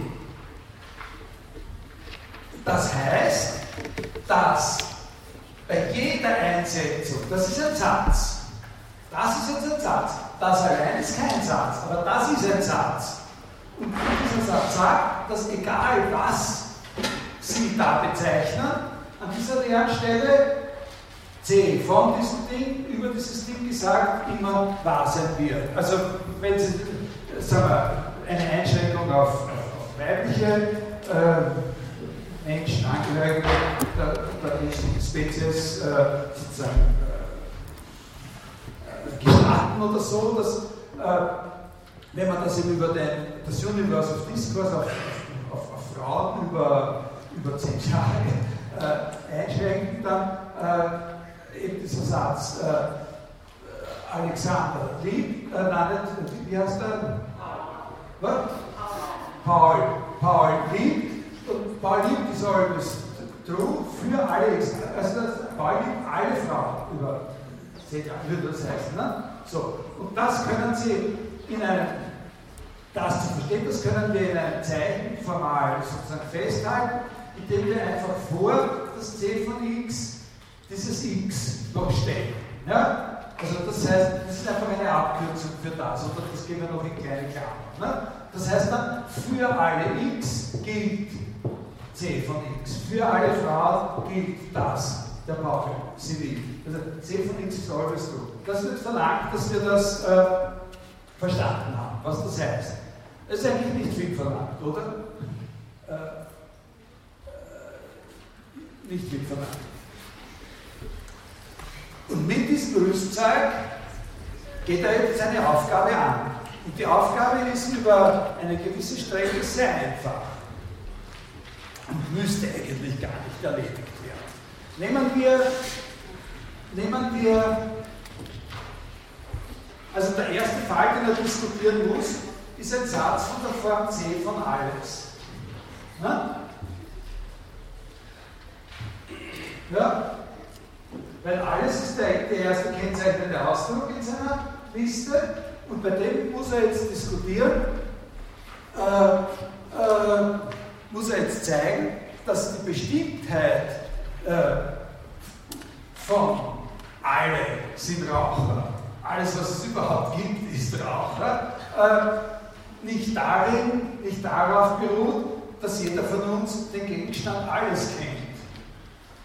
Niemand von uns kennt den Gegenstand alles.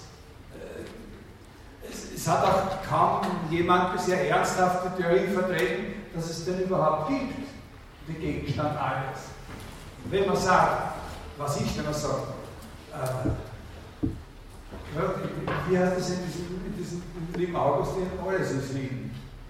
Na? Wenn man sagt, alles ist hin, dann meint man nicht, dass ein bestimmter gegen alles ist hin. Na? Äh, dann meint man nicht, äh, alles ist kaputt oder alles, alles ist im Eimer. Äh, dann, dann meint man nicht, dass, dass es da einen bestimmten Gegenstand gibt, der hin ist. Ja?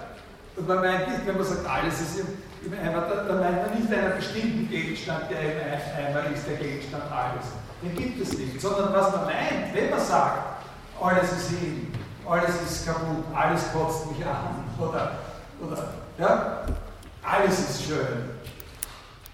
Was man dann meint, ist eben genau das. Na? Nicht der Gegenstand, alles hat eine bestimmte Bedeutung, sondern es gibt einen bestimmten Kontext, in dem sozusagen sehr wohl mit dem, was man da sagen will, eine Bestimmtheit hergestellt wird für eine Propositional Function. Nämlich man meint genau, dass eben für alle Gegenstände, die es überhaupt gibt, dass sie hin sind. Nicht einen extra Gegenstand, der der Gegenstand alles wäre, sondern alle Gegenstände, die es sowieso gibt. Dass man von denen sagt, dass sie alle, na? So. Und genauso ist es bei nichts. Kein Mensch, außer vielleicht im 20. Jahrhundert dann Martin Heidegger oder ich glaube, dass es einen Gegenstand gibt, der nichts, wenn man sagt, nichts macht mir mehr Freude, das, wenn ich sage, nichts macht mir Freude, dann versteht Sie das nicht so, dass mir sehr, sehr vieles Freude macht und nur eine Sache keine Freude macht, nämlich der Gegenstand nichts. Sondern Sie meinen, dass von allen Gegenständen, die es sowieso gibt, es so ist, dass sie mir keine Freude machen. Ne? Äh, also, das würde man dann so aufschreiben, wenn man ein Zeichen für die Verneinung hat. Für alle Gegenstände gilt, es ist nicht so, dass sie mir eine Freude machen. Ja? Von jedem einzelnen Gegenstand kann man zeigen, dass er mir keine Freude macht. Das heißt, nichts macht mir eine Freude. Ja? Und genau dasselbe geht dann noch einmal bei dem Etwas. Auch wenn wir sagen, aber etwas raucht oder etwas macht schon eine Freude, dann meinen wir auch nicht, dass das der Gegenstand etwas ist, der mir eine Freude macht, sondern dass es unter allen Sachen, Gegenständen, wir erleben, irgendwas gibt, was mir halt noch eine Freude macht oder so. Und dann sagen wir nicht für alle, dass es nicht so wäre. Wenn es nicht, wenn es, wenn nicht alle nicht so sind, dann gibt es eben welche, die so sind. Ja, wenn nicht, nicht alle nicht, dann diese Dings, aber das spielt jetzt für uns keine Rolle, diesen Teil, das ist nicht für alle nicht, den kann man eben abkürzen äh, zu dem, es gibt mindestens eine Sache, die, also da kann man aus der Allheit die Existenz dann. Ne? Wenn es nicht für alle nicht so ist, dann gibt es eben eins, für das es so ist. Und das kann man abkürzen. Aber das ist nicht das Wichtige. Das Wichtige an der Sache ist, dass, dass hier sowieso ganz klar ist, äh, was er meint und dass wir ihm alle zustimmen werden. Na? Diese Sätze verstehen wir, alles ist kaputt oder manche, es gibt doch irgendwelche Raucher, alle diese Sätze verstehen wir äh, und sie haben einen Wahrheitswert für uns. Wir gehen mit ihnen so um, dass wir voraussetzen, dass sie einen bestimmten Wahrheitswert haben und natürlich nicht auf der Basis dessen, dass wir glauben, dass der bestimmte Gegenstand alles und so, nicht? oder der bestimmte Gegenstand etwas. Weil diese Gegenstände gibt es ja gar nicht. Und auf eine ähnliche Weise verhält es sich auch mit dem, ja. Alles ist aber nicht die Menge von einem einzelnen Gegenstand. Das ist auch also unter alles Ja, ja, ja, ja, ja. Okay, okay, okay. Äh, wenn Sie unter alles die Menge aller einzelnen Gegenstände verstehen wollen, dann ist das wieder was anderes. Ja, äh, das ist was anderes. Aber das würde natürlich bei, diesen Beispielen auch nichts ändern. Ja, schau mal, dann wäre der König von Frankreich wieder drunter. Bitte, was ist mit König? Dann wäre der König von Frankreich wieder unter diesen allen einzelnen. Nein, nein. Nein, nein, da müssen wir ja erst einmal diskutieren. Äh, also, ich meine, natürlich, wenn sie alle vergangen, aber er, darum sagt er, der gegenwärtige König von Frankreich. Der König von Frankreich im Dings, der ist dann nicht bei allen Gegenständen. Ja, weil sie ihn nicht gegeben hat. Jetzt können Sie natürlich dann anfangen, sind, natürlich können Sie darüber anfangen zu diskutieren, was Gegenstände sind, die Sie hier zulassen. Wenn Sie auch sozusagen nicht existierende Gegenstände zulassen, dann wird überhaupt alles anders. Also, äh, das ist aber, äh, auf den Punkt komme ich später. Auf den Punkt komme ich noch. Das wäre eine völlig andere Zugangsweise zu der Sache, wenn Sie von vornherein, dann können Sie sich das alles ersparen. Verstehen Sie? Da, weil da können Sie sagen, wenn es den König von Frankreich nicht gibt, dann gibt es doch offensichtlich zumindest einen nicht existierenden Gegenstand und so, und die reden jetzt über den nicht existierenden Gegenstand. Dann das gibt ihnen für das gibt ihnen so lange eine Erleichterung, bis sie mal eben diese Seite bei Aristoteles gelesen haben, über die Hitler Flöhe gesprochen haben. Dann ist, ist, ist, ist, die Illusion wieder verflogen. Das, ja? Diese Theorie hier von Gassen ist doch dazu da, um das Problem zu umgehen. Welches Problem?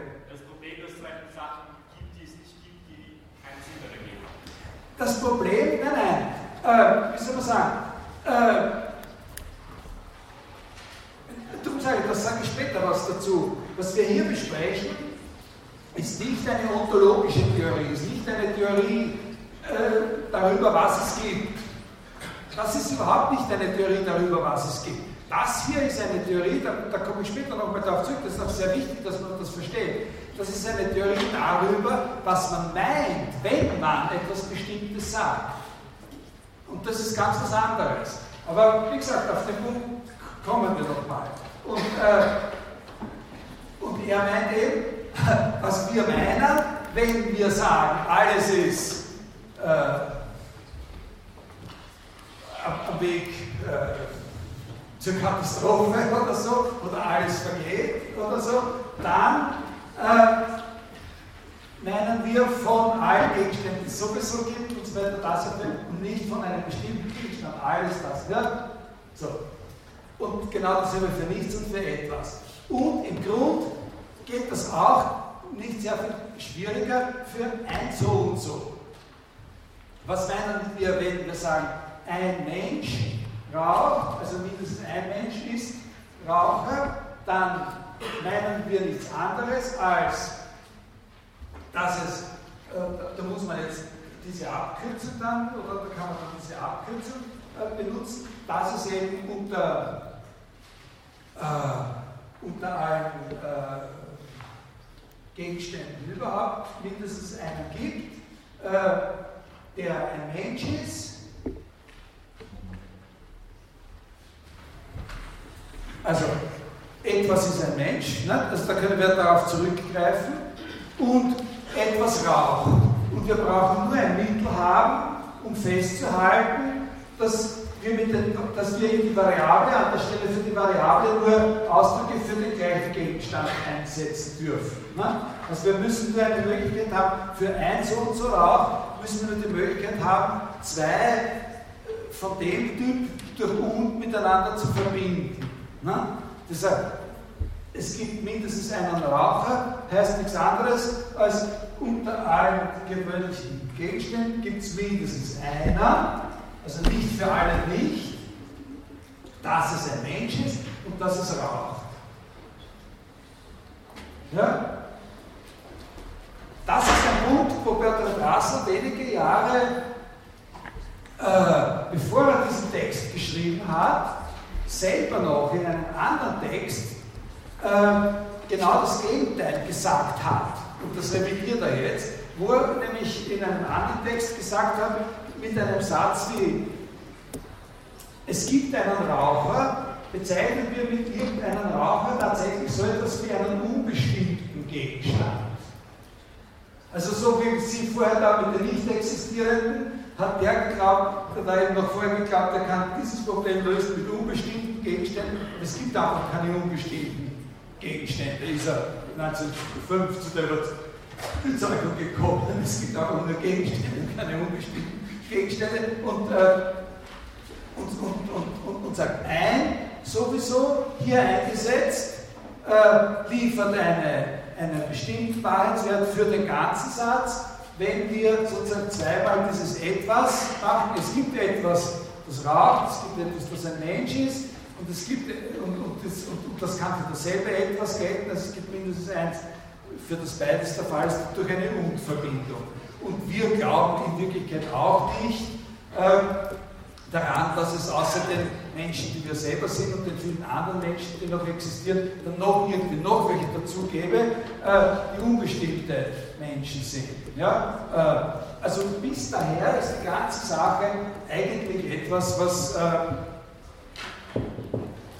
wir glauben auch nicht, dass wenn man hier ein Mensch herschreibt, dieses ein Mensch eben einer bestimmten Gegenstand bezeichnet, das bezeichnet eben genau keinen bestimmten Gegenstand. Also man kommt mit diesem unbestimmten Gegenstand auf jeden Fall in diese Bredouille, dass man sagt, was er ist unbestimmt und bezeichnet aber trotzdem was Bestimmtes. Das kann nicht sein. Na? Okay, jetzt ganz kurz Frage. Wer wollte? Ja?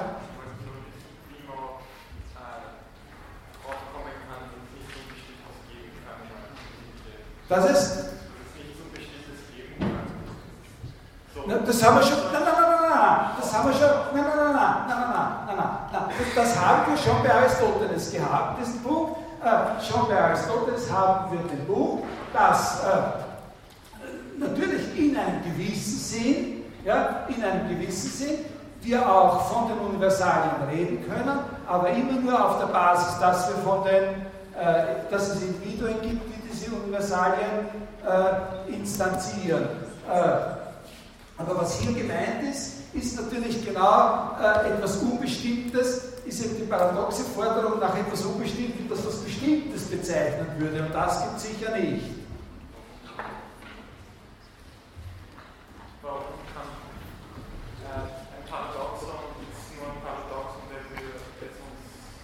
Nein, nein, wir, wir, brauchen jetzt gar nicht über das Paradox nachdenken. Wir, brauchen, wir reden nicht vom Paradox, wir, wir, sagen nur äh, etwas Unbestimmtes, das zugleich was Bestimmtes ist, äh, können wir hier nicht brauchen. Ne? Es ist einfach nicht so. Sie, Sie, können den ja nicht, Sie können ja nicht den, äh, Sie können sich ja nicht durchsetzen in einem normalen Diskurs oder in einem Streitgespräch gegen einen anderen. Ja, der wird Ihnen ja immer, wenn Sie den herzeigen wollen, sagen, na na, das ist eh der Herr Feiner. Das ist der Herr Schwengerer und das ist der, führt es den rein einmal, damit wir checken können, ob er auch Raucher ist oder nicht. Bei denen Rollen können wir das ja überprüfen. Aber jetzt führen Sie mal Ihren Unbestimmten rein und, und zeigen Sie mir, wie es feststellen, ob er raucht. Bitte? Kann ja manchmal rauchen, manchmal nicht. Na klar, das ist ein anderes Problem. Okay, darüber äh, Ende. Also natürlich können Sie manchmal Raucher sein und manchmal nicht, dann wird eben nicht über die Frage diskutiert, ob es welche gibt, die Raucher sind, sondern es wird über die Frage, als Beispiel nehmen wir dann die Frage, ob es einen gibt, der jetzt Raucher ist. Ja, also das, so. Okay, der eigentliche Hammer ist hier. Hier ist der, hier ist der Hammer, das ist der Punkt der Theorie. Oder sagen wir, das ist der, das ist der Punkt der Theorie, um den es eigentlich geht. Der, die, das, so und so. Denn, während hier in Wirklichkeit keiner glaubt, dass sozusagen der unbestimmte, sogenannte unbestimmte Mensch, wenn es überhaupt sinnvoll wäre, von dem zu reden, sozusagen den ganzen Satz der Bestimmtheit geben könnte.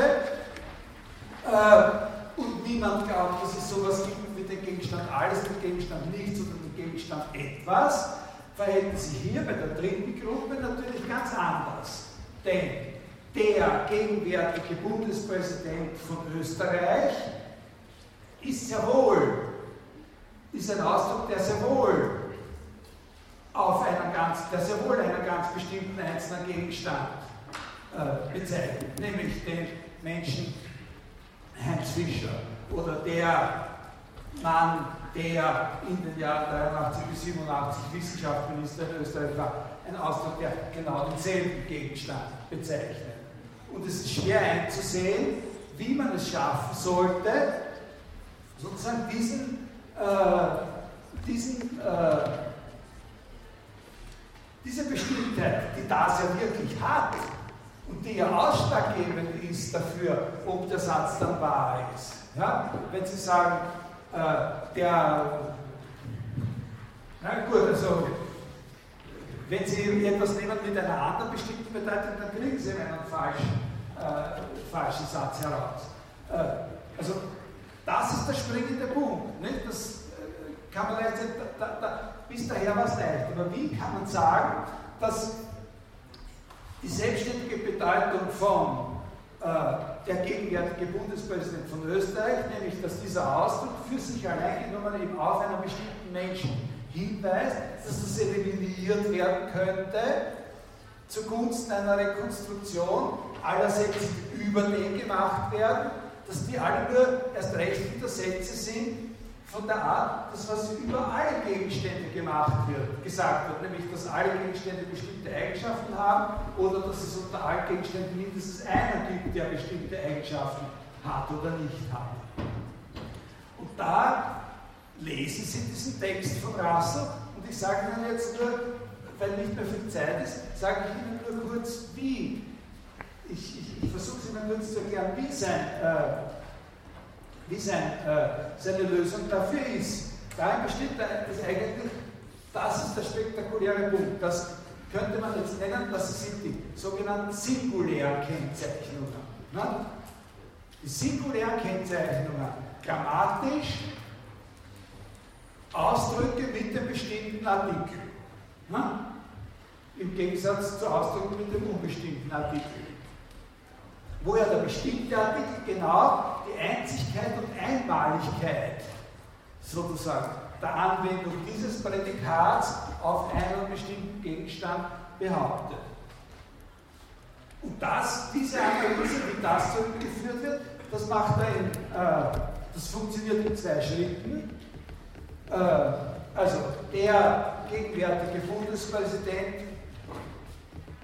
ist Nichtraucher. Wir, wir fügen der gegenwärtige Bundespräsident hier ist, ist Nichtraucher ein und erhalten den Satz, der gegenwärtige Bundespräsident ist Nichtraucher. Können wir die Information, die hier gegeben wird, und auch geben, ohne einen Ausdruck zur Verfügung zu haben, der selbstständig auf diesen Gegenstand verweist, der eben der gegenwärtige Bundespräsident. Können wir das? Das ist eine schwierige Aufgabe. Ja?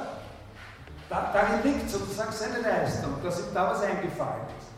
Und zwar er so, das ist eine Angelegenheit von, von zwei Schritten. Der erste Schritt besteht darin, dass man die Sache so behandelt, als würde es sich um diesen Fall handeln. Also als erstes geht man den Fall, der gegenwärtige Bundespräsident ist nicht Nichtraucher so an, als würde gesagt, äh, ein gegenwärtiger österreichischer Bundespräsident ist Nichtraucher. Und das wissen wir schon, wie das geht.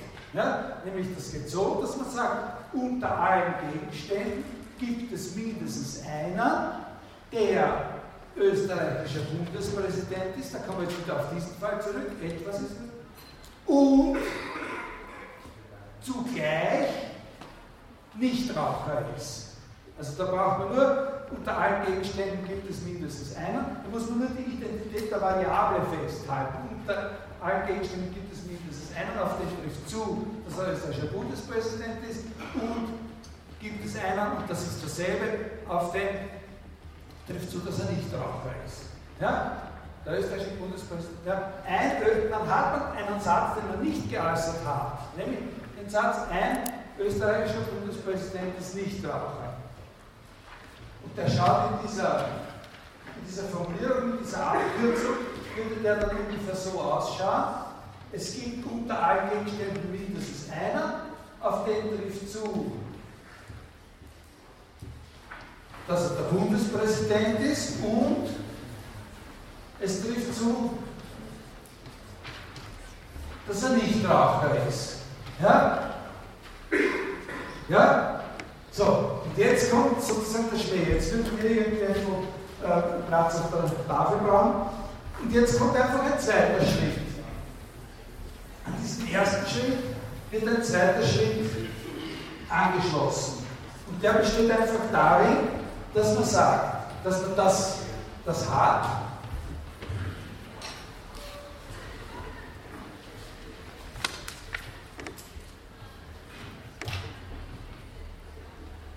Und jetzt noch etwas hinzufügt.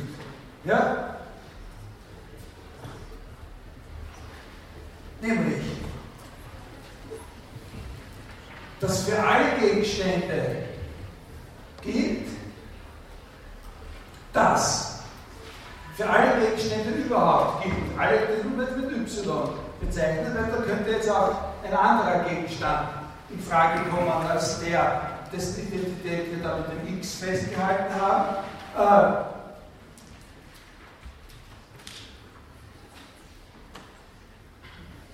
wenn so ein Gegenstand österreichischer Bundespräsident ist, dass dann daraus folgt, dass er mit dem X identisch ist. Und dann sagt er, haben wir es. Äh, also in Wirklichkeit besteht der ganze Trick darin, dass er den Satz, der österreichische Bundespräsident ist ein Nichtraucher, so rekonstruiert, dass er zuerst den umschreibt, das wäre jetzt der Satz, ein österreichischer Bundespräsident ist Nichtraucher. Und dann eine Klausel hinzufügt von der Art, äh, in der extra behauptet wird, dass alles, was auch jetzt österreichischer Bundespräsident ist, mit diesem einen identisch ist. Und das heißt nichts anderes, als dass es nur einen geben kann. Weil jeder andere Kandidat mit diesem einen identisch ist. Also, er zerlegt das in zwei Sachen, sozusagen in, die Behaupt, in eine Behauptung von der ein so und so ist nicht Raucher und dann in eine zusätzliche hineingeschaffte Behauptung, in der explizit festgehalten wird, dass es tatsächlich nur ein einziges geben kann. Weil alle anderen, auf die das auch zuträfe, dass sie der österreichische Bundespräsident sind, von denen wird eben behauptet, dass sie mit dem identisch sind. Und das ist eine, äh, und das ist eine, eine Rekonstruktion, die tatsächlich in einer gewissen Weise das Problem, das sie sich gestellt hat, auch wirklich löst. Denn, was ist jetzt in dem Fall? Jetzt hat er sozusagen, jetzt hat er tatsächlich, jetzt hat er es nämlich erreicht, dass auch in dem Fall, wenn es einen bestimmten Gegenstand, über den etwas gesagt wird, nicht gibt, ja, die Aussage, die über ihn etwas sagt, einfach falsch ist.